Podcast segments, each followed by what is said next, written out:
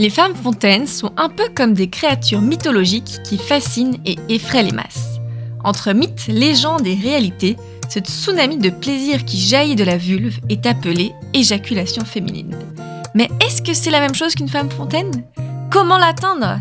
Tout le monde peut-il le faire? Préparez vos gilets de sauvetage, vos tubas et vos planches de surf car aujourd'hui nous chevauchons la vague de plaisir féminin.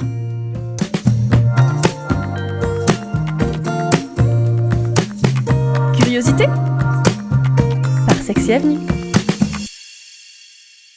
Salut à tous, je suis Lola et on se retrouve pour notre rendez-vous hebdomadaire avec Curiosité, le podcast de Sexy Avenue. Avez-vous préparé votre équipement de plongée sous-marine? Parce qu'aujourd'hui, nous risquons d'être bien mouillés. Eh oui, aujourd'hui, nous parlons de squirting et d'éjaculation féminine. Et attention, attention, ce ne sont pas les mêmes choses. Ah bon?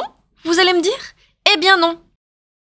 Souvent confondues, ce sont deux réactions naturelles du plaisir féminin, et même si elles sont encore très obscures pour la communauté scientifique, je vais essayer de vous les expliquer au mieux. Commençons par la plus simple, c'est-à-dire l'éjaculation féminine. Il s'agit du liquide blanchâtre qui est produit par les glandes de Skene au maximum de l'excitation et pendant l'orgasme. Et donc, c'est une sorte de liquide blanchâtre et un petit peu laiteux qui se trouve tout autour du vagin et dont des résidus restent sur le pénis, sur le jouet ou sur les doigts après la pénétration. À quoi sert-elle? Eh bien, d'une part, elle lubrifie le vagin et selon certains chercheurs, elle protège également des infections bactériennes de la vessie. Elle est donc très utile, importante et tout à fait naturelle. Si, au sommet du plaisir, vous avez envie de faire pipi, ne vous retenez pas et laissez sortir tout ce que vous avez en vous. Car c'est exactement ça, le squirting. Il s'agit d'un liquide beaucoup plus abondant qui sort de l'urètre lorsque le vagin, le point G et le clitoris externe sont stimulés. Mais attention, démystifions un mythe. Le squirting, c'est bien de l'urine. Eh bien oui, du moins en grande partie. Si vous avez déjà squirté ou vu votre partenaire le faire, vous aurez remarqué les différences avec l'urine. En effet, le squirt est composé majoritairement d'urine et marginalement de traces d'éjaculat. Pourquoi parfois est-ce qu'il est inodore et incolore?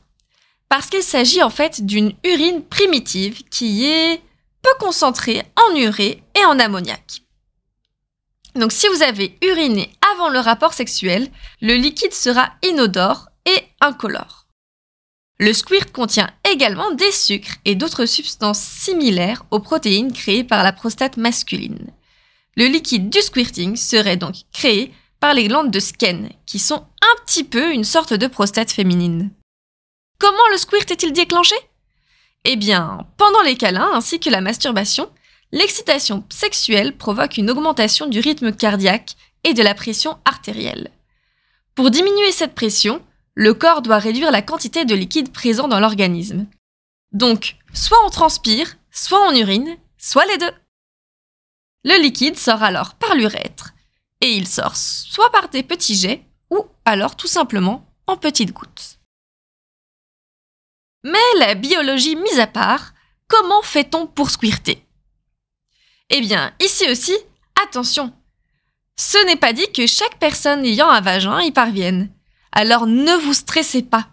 Si ça arrive, tant mieux et profitez du moment et du plaisir, mais si vous n'y arrivez pas, ne vous inquiétez pas. Le squirt ne doit surtout pas être une fin en soi. Mais j'ai quelques conseils pour rendre le squirting plus facile. Premièrement, stimuler intensément la zone cuve, c'est-à-dire le clitoris externe ou point G, mais aussi, en même temps, stimuler le clitoris externe. Si vous le faites avec vos doigts, tapotez le point G en déplaçant les doigts de haut en bas, car une pression constante est nécessaire. Et juste quand vous ressentez le besoin d'uriner, surtout ne vous arrêtez pas. C'est exactement cette sensation-là qu'il faut avoir. Alors continuez et laissez-vous aller. Et si vous préférez utiliser un jouet, lesquels utiliser? Eh bien, les vibromasseurs pour le point G ont la forme courbée, parfaite et atteindront facilement cette zone de plaisir. Les vibromasseurs Rabbit sont également idéales car ils stimuleront à la fois le clitoris externe et interne. La seule précaution à prendre? Si vous savez déjà que le squirting est facile pour vous, prévoyez de mettre des serviettes sur le lit ou la surface où vous avez des rapports sexuels pour éviter de tout inonder.